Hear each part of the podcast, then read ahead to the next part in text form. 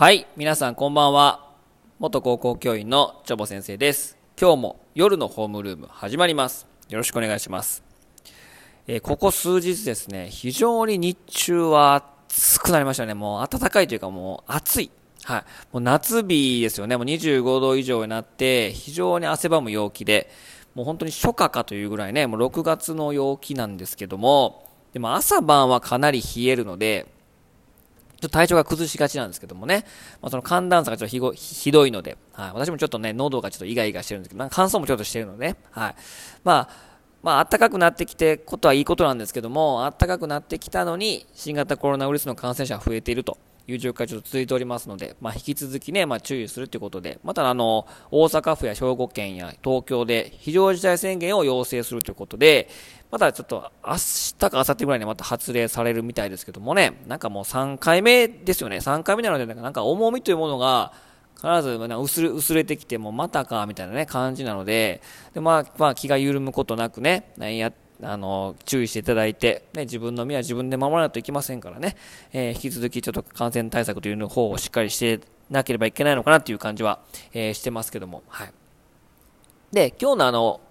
夜のホームルームのお話なんですけども、まあ、ミクロの世界を覗いてみようということで、えーお話をしたいと思います。皆さん、あの、まあ、新型コロナウイルスの話出てきましたけども、新型コロナウイルスを肉眼で見えることできると思いますか？自分の目で、あ、新型コロナウイルスやん。危ない危ない。ちょっとここ触らんとこみたいなね。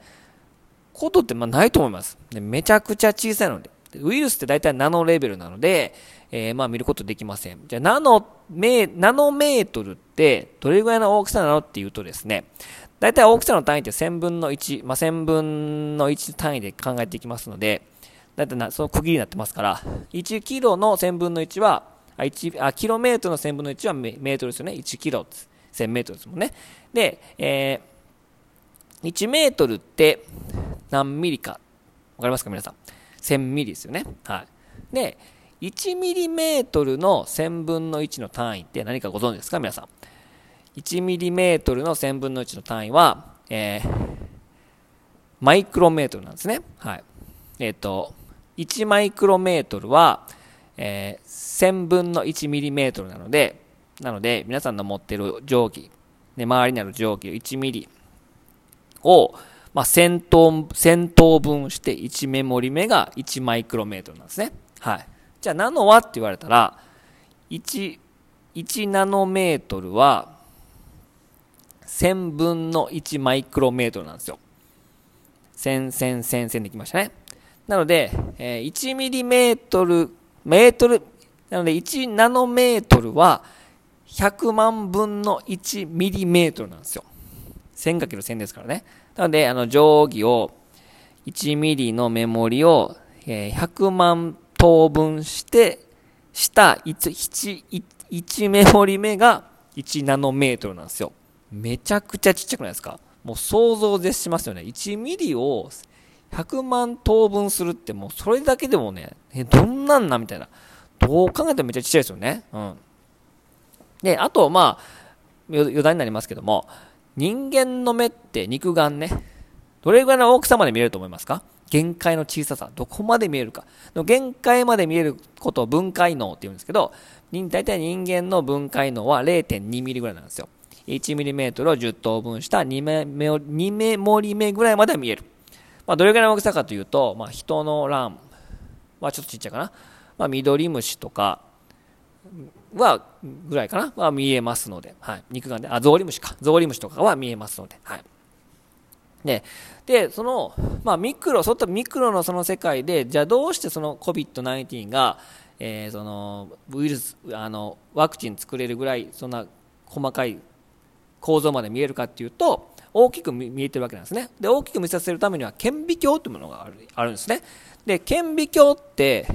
皆さんどんなイメージありますか？中学校とか高校で実験で使った人もいると思いますけども、なんか顕微鏡って聞くと、いや、なんかそんな高価なものそうやし、なんか学校じゃないと買えないみたいなね、なんか特別なものっていうイメージがあると思うんですけど、そんなことないんですよ。実はですね、アマゾンとか、楽天とかね、ヤフーショッピングとかね、ネットでショッピングで、まあ、ネットで買えるんですよ。でもお高いんでしょって感じですけど、そんなことないですよ。家庭用ならば、まあ、だいたい100倍から400倍ぐらいの大きさの倍率で見れるものならば、5000円から1万5000円出せば、簡単に買えるんですね。で、しかもハンディタイプとか、ポケットに入るサイズであったりとか、あとスマホに取り付けるレンズであったりとかね、あの、マイクロレンズみたいな、もっと顕微鏡みたいに見れるもの。あと USB とかつなげて、えー、パソコンの画面で、その、モニターをパソコンにして見れるものとか、もう結構いろんな種類があって、結構性能もいいし、えー、ミクロな世界が見えるものが、もう結構もうすぐ手に入るんですね。はい。で、そこでどうしてほしいかというとですね、どうしてほしいかっていうかというか、その顕微鏡を使ってやってほしいことはですね、自分の髪の毛を見たりだとか、あと葉っぱを見たり見見てみたりとか、あとダンゴムシとかね、身近な動物であったりとか、昆虫であったりとか、あといけたまにその、